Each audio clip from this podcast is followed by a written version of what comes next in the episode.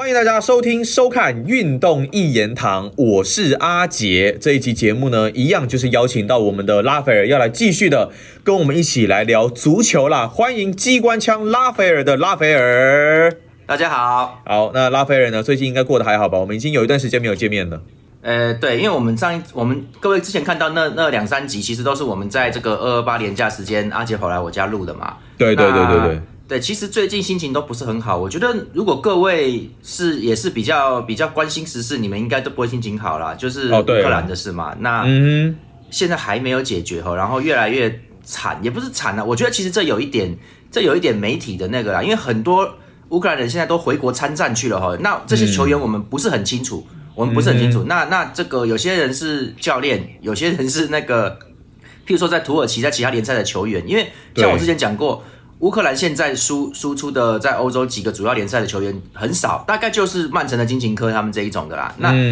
那他们实在太大牌了，他不可能回这那人家超级有钱人，他不可能回国去参战嘛，那你去送死啊！可是其他很多的球员其实是有回国的哦，而且他们是有已经穿上军装，已经拿枪了哈，所以所以其实。这事还没有解决，那我们今也尽量不要谈政治，免得你这个频道被黄标了哈。就是，呃，一般 一般来说，像像我的推论，我们大家现在都推论，就是说，普丁应该是想要完全占领乌克兰，然后，然后把泽连斯基他们说斩首了，我认为他是要把他赶走，要培植亲他的政权的啦。傀儡傀儡政权嘛，想要换一个傀儡政权。对，所以没有打到底，应该是不会结束。哦，那那这个东西现在很严重，俄罗斯现在已经被。被那个直接取消世界杯，就也就是说，二呃二零二二年今年年底世界杯是不会有俄罗斯。那哦，OK。那我认为啦，我认为如果如果俄军不撤离现在的乌克兰境内，顿巴斯不算哈，你可以撤回顿巴斯。那你今天如果不撤出来，我觉得惩罚会继续哈。也就是说，也就是说，呃，下一届的欧锦欧国杯哈，还这些东西慢慢的、慢慢的，俄罗斯都会那个在，就算让你参加，可能也是扣积分的，这就是会很严重。那那也很多都没有要停的意思啊。那我们下一集再讲这个关于切尔西的事情。那对对对，我们这一集我们先来讲欧冠联赛的这一部分，因为昨天晚上结局实在太令我震惊了。就是原本皇家马德里跟巴黎圣日耳曼在第一回合的时候，那个时候的巴黎还一比零获胜嘛，那怎么会来到第二场的比赛变成皇马三比一击败巴黎？耶？而且这样子的话，他们的总比分就是三比二。逆转来击败的巴黎圣日耳曼，让皇马成功的晋级，而且这个晋级过程我觉得很戏剧性啊，因为其实这场比赛巴黎的姆巴佩他还是先进球嘛，在三十九分钟的时候帮助巴黎先进球，取得一比零的领先。看到这里，很多人可能都以为，嗯，巴黎应该相对是比较稳定的吧，但没有想到皇马竟然在下半场狂杀啊！这个本塞马在六十一分钟、七十六分钟、七十八分钟。连进三球，在下半场上演的帽子戏法，三比一逆转巴黎晋级。拉斐尔这到底怎么回事啊？太扯了吧！对，我也觉得很惊讶，因为上半场看起来很正常，而且巴黎是带着一个蛮大优势，他是进球了，他是在上一场一比零，在主场一比零虽虽然只有虽然只有一球啦，但是也是有领先了。对，而且皇马的主力后腰就是那个踢球很粗的这个卡萨米罗，跟左后现在只有这个主力，几乎只有这个主左后卫的门迪哈，那都因为吃牌不能上场了。他两个，而且最好笑的就是，他这两个位置基本上是没有没有什么人可以替代的哦，就是就是就是他基本上很少叫别人去打这个位这两个位置。那那其实本来应该是应该是，就是就是其实巴黎只要打反击，应该就有机会了，对啊，应该就会晋级了。这这而且皇马这样不太行啊，结果没想到最后会变成这样子哦。那就是昨天那个比赛一一开始的时候，皇马非常的小心，好，他就是。他排了这个，他的左后卫变成 Nacho，Nacho 其实是左右左右边后卫都有在替代的啦，他都有在打。然后可是就是就是他不怎么样，很普通啊。然后那个瓦尔维德瓦尔德呢他他这个被摆在这个后腰位置上面去替代啊，去去打替代卡萨米罗。可是呢，瓦尔德他其实本来都是在打，多半是在打右边后卫啦，就是就是个万用人呐，他并不是一个专职的防守中。那皇马呢，他三个中场。Modric 跟 Tony Cruz 跟 Valverde 在上半场都没有几乎没有上前，尤其是 Modric 跟 Tony Cruz 嘛，他们两个没上前哦，然后很害怕，他们害怕害怕巴黎这边出这个就全出了梅梅西，然后内马尔跟这个姆巴佩哦都都出来了哈，皇马是很害怕的，他就他就在好好的防守，他只有上半场只有让 Valverde 上去，那反而那两个 Modric 跟 Cruz 两个都没有上哦，就是他就是只只在后面防守，不愿意推前，那结果呢？那那防守是不错，那巴黎有打一些机会，可是可是巴黎这边也有一些变化，就是这个。本来达尼罗哈这个人，他本来上一场比赛是被放在右右中场的位置，其实他是去替代右后卫。如果有看文章就会知道，他他本职在在他都可以打，他是右后卫跟后腰都可以打。那他在巴黎比较多是打后那个右后卫的，很多时候是这样出来的。那上一场比赛里面，哈基米是作为右边右边后卫，他就是一直往前进攻，而达尼洛他是从后腰跑去右后卫补位置，帮忙防守。那这个。这个战术很成功，因为上一场比赛完全破坏了皇马的左路哈，这个那个门迪就被打得半死，最后他还吃了个黄牌就禁赛了嘛，就是其实很成功，但是因为巴黎没有中锋，也没有这个连续的前插，那这个传中没什么效果了哈，那这可是可是是击溃皇马的左边路没有错，然后这个上一场是迪玛利亚先发，大家还记得的话，那这个迪玛利亚很认真的，他不断的回撤，也就是说他他留他只留前场梅西跟姆巴佩，因为内马尔还没上场，那。迪玛利亚是知道自己只能打半场而已，他会被替换掉，所以他就要全力把体力用光。那他一直回撤的结果，让巴黎的中场多一个人哦，就一直控制那个局面。那那他在右边回来，再加上达尼罗到右右边去防守，右边是稳固的，然后让哈基米一直冲一直冲，就几乎是把皇马冲垮了。这个阵战术其实很成功，只是。确实是没有办法进球，因为你你过去之后你没有跟进的这些组合战术，你没有这个东西，所以没进球。但是他取得了几乎是全场控制住皇马，这个这个其实是一个势得势得势不得分。上半上半场的时候嘛，对不对？对对，呃呃，上半场的其实整场都差不多是这样。上半场的时候，当时当时上半场的时候，左后卫门德斯也一直进攻嘛，所以他们其实几乎是取得全场的控制，然后。然后，而而且而且姆巴姆巴佩已经制造一个十二码了，是梅西没有罚进，记不记得？那这个是最后姆姆巴佩才进球的。可可是这一场，这个应该是很很 OK 的战术。结果这一场，达尼洛好像被移到了稍微中间的位置。然后呢，这个帕雷德斯哈帕雷德斯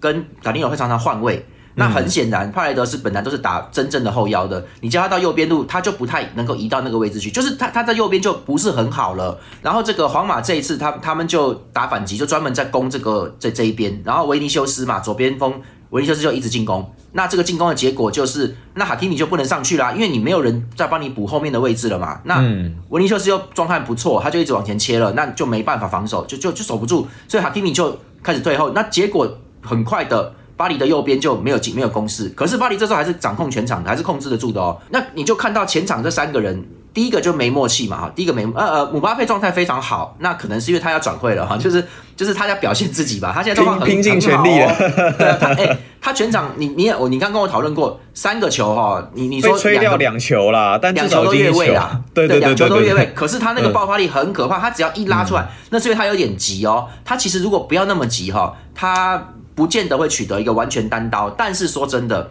皇马的后卫追回来应该也才差他个半步。就是说，我的意思说，他冲出来单刀是皇马根本追不到哦，他直接对着门将射门的哦。那哦，OK，可是那是越位嘛，那是越位。那他如果忍忍住，对他不要越位冲出去，那应该会领先皇马的米利陶跟阿拉巴他们大概至少至少有有有三四十公分到五十公分之间。那这个也也足够他射门，只是比较紧啊。那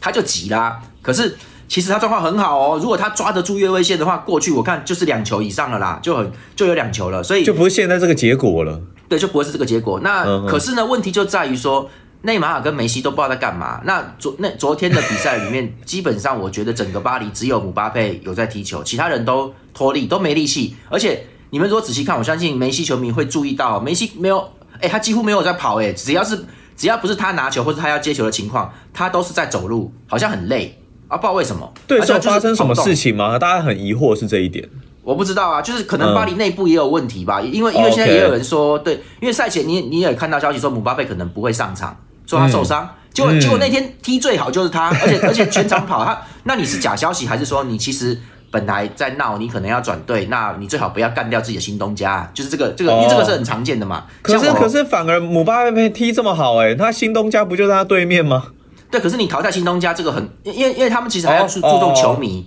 对，他们要注重球迷。那你今天把新东家给干了哈，你这个东西其实就就就球迷会很堵拦你啊，会的啦。所以有有有这么阴谋吗？没有没有，历届都是这样。像以前以前贝克汉跟费哥要转会的时候，就是那个贝克汉要去的时候，那个弗格森就不让他在曼联上场啊，因为因为说真的，这个怕你会那个啦，你你你会有点你收啦，就是就这种感觉。懂意思，我懂意思。讲的好听是这样啦，其实他们也不愿意上场，因为你你明年在几个月你就要过去那个队伍了。结果球迷球迷会很气你嘛，他们就以后你拿球他不会对你好过的啦。所以其实对对对，因为他们他们其实有时候是这样子的，那就觉得说你害你害死我的球队了。就所以所以姆巴佩本来还在闹，结果姆巴佩还是有上场，他其实算很这样算很敬业，最后总之解决了。可是。可是梅西就不不太跑，然后内马尔有跑有拿，问题是内马尔这个人，你看他那天拿球之后，很明显他拿球是没目的的，他拿他是拿了球才在找队友的，然后。巴黎全队也没有动，动不起来，就是无球跑动没有。然后两个边后卫又不上去，因因为因为他们在顾皇马，就是很奇怪，就是你中场这个没有做好的时候，那那这个门德斯那天就也被踢，也受也有点伤啊，就是他就是好像有点缩，有点有点缩，有点缩了，因为这个皇马的整中场都在后面哈，那过不来，他们又怕反击，有点怕反击啦。那我就觉得很奇怪。门德斯上一场活跃的，那这场也没有。那哈基米是被维尼修斯压着，你始终也解决不了这个问题。好啦，你两个边后卫没上去了，前面就剩那三个，前面那三个里面只有姆巴佩在跑，所以 两个游魂，有两个游魂。对，是游魂的梅梅西比较严重哦。那那我就觉得，哎，搞什么？后来呢，下半场很精彩，就安切洛蒂这大导演呢，他应该可以去去拍片呢，真的是金马奖了，金马奖可以了。什么好莱坞啊？逆转大戏很扯。啊 对啊，他这个各位，他下半场开始做了一个很关键的调度，他是那个下半场直接让莫德里奇上前了，然后你才会发现。莫德里奇哈其实是在流利，因为他三十三十六岁哦，快三十年纪大了啦，年纪也大了。各位，我先跟你讲，梅西现在三十四要三十五哦，差不多三三十五。那莫德里奇三十七哦，莫德里奇先生大他两岁哦，而且而且莫德里奇跟他身材差不多，也是瘦瘦矮矮的，都是这样子哦。那梅西比较壮啊，梅西比较壮。对结结果莫德里奇上去之后，你就看下半场那个状况是怎样，很变态啊，就是一直压着打，就是 OK。原来他是只打半场，就是意大利的那种逻辑，说我只打我只跟你搞半场，只跟你搞一下下就对了啦。然后也就是说上半场姆巴佩只进一球不够啦，就结果结果莫德里奇上前之后呢，变成后面就防守，后来他甚至撤下了这个 Tony Cruz，对不对？他换上他换上那个新的那个卡宾卡，对不对？卡宾卡 OK，对，对他那个也是个工兵来的，也是个这个肌肉棒，也就是说后面就是。给他守好，然后你们就那个罗德里戈他们就他他替换上来的嘛，能往前就往前。也就是说，这个虽然说都是些工兵直冲的，比冲直冲的比较多，但是莫德里奇上前上前之后，他不用再管后面的防守，他前面可以操纵的棋子很多，哪怕这些人都是一些工兵，哈，就不管嘛，或者是或者是维尼修斯已经很累了，他不管哦，他能够传的点很多的时候，你看他下半场怎么传球的，他完全现在媒体都在讲，他完全是完爆了梅西哦，他你可以看到下半场他的跑动量。压压死全队，他就一直往前，而且他是每一次进攻，他都从中线直接就冲到前面去哦。他也就是说，上半场他故意留力的啦，他就是只拼只拼下半场，因为他的现在的体能条件其实应该也只能拼下半场这样子而已，只拼一个半场。下下半场有一个画面是他追上梅西拿球要要过中线，他追上梅西直接铲把球铲掉哦。那梅西是没有 没有被铲倒了，但是那铲球很漂亮。他的我说哇，比赛都快结束了，你有这种爆发力，就是。他人家的体能比梅西高啊，就是这个东西，就是他很铁，他是真的很铁。哎，可是拉斐尔，我想问一个问题啊，就是还是说，其实梅西早就知道这场比赛结果，他知道拼也没用嘛，因为姆巴佩就是要走，他们就是要让皇马赢啊，有没有可能？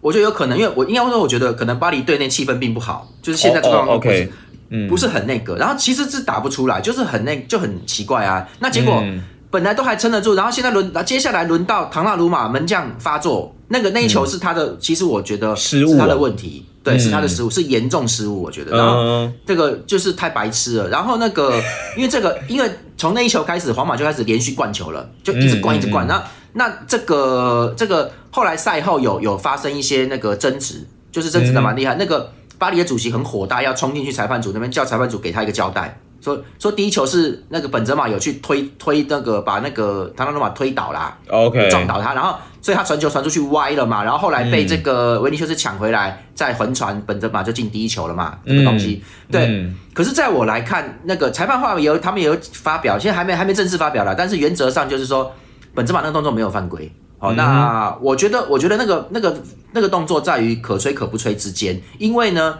那个动作本身他是碰了门将了，他碰了门将没有错，但是呢，那个一般来说不能碰门将。第一个是在小禁区内，第二个是在是在这个门将双手持球之下，你不能，或者是双手即将要持球，就是说跳起来顶球啦。那我已经抓到，我已经快要抓到球，那个球就是就是我要抓的，你的头还有距离，你的头结果你的头跟身体硬是把我弄倒，硬是来撞我，你那是你犯规啊，不是我犯规啊。所以所以其实门将的绝对性是在这里面的。结果呢？结果呢？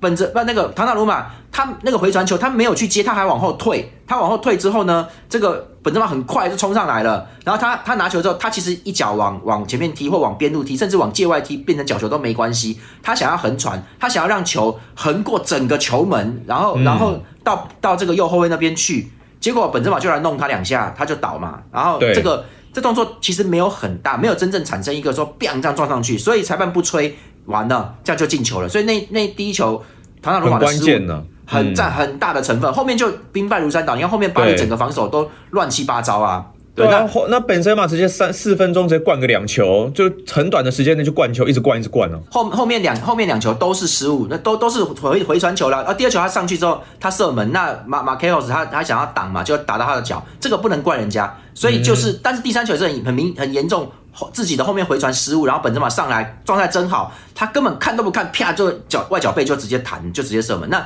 这就是我在文章里面，我我的文章会在解释，就是这个射门数，你的只要其实只要天下武功唯快不破嘛，就是说他的射速只要到那个程度哈，门将是只要是滚地的门将必须要倒地防守的时候，你你们各位你们自己去试看看倒地，你倒地的状况再快都要零点零点七到零点六秒。换句话说，不管你的射门速度。呃，不管你射门的距离怎么样，你只要从你射门的距离到门将倒地那个位置，只要短于零点七秒，基本上这球进球几率是很高的。因为门将要要看你是左右两边嘛，然后判断完才倒地，这个时候你球已经要要过去了，就所以就所以本泽马那个他很懂那个，这是一个，而且他是射近角，他不是射远角，因为近角过去的速度时间比较短，比较快，所以就是。各位，这就是高等射手啦。本泽马这个动作是高等射手，因为可你们可以注意看到很多高级的射手或是有经验的前锋，他会故意射近角，明明就是专门这样脚边哦，他就是知道，因为你想要挡，其实是有，其实比射远角更更你更难挡啦。我我射出射速够快就好啦。所以所以本泽马状态好啊。那结果你看巴黎是后防崩溃，但是前场其实也没做什么事。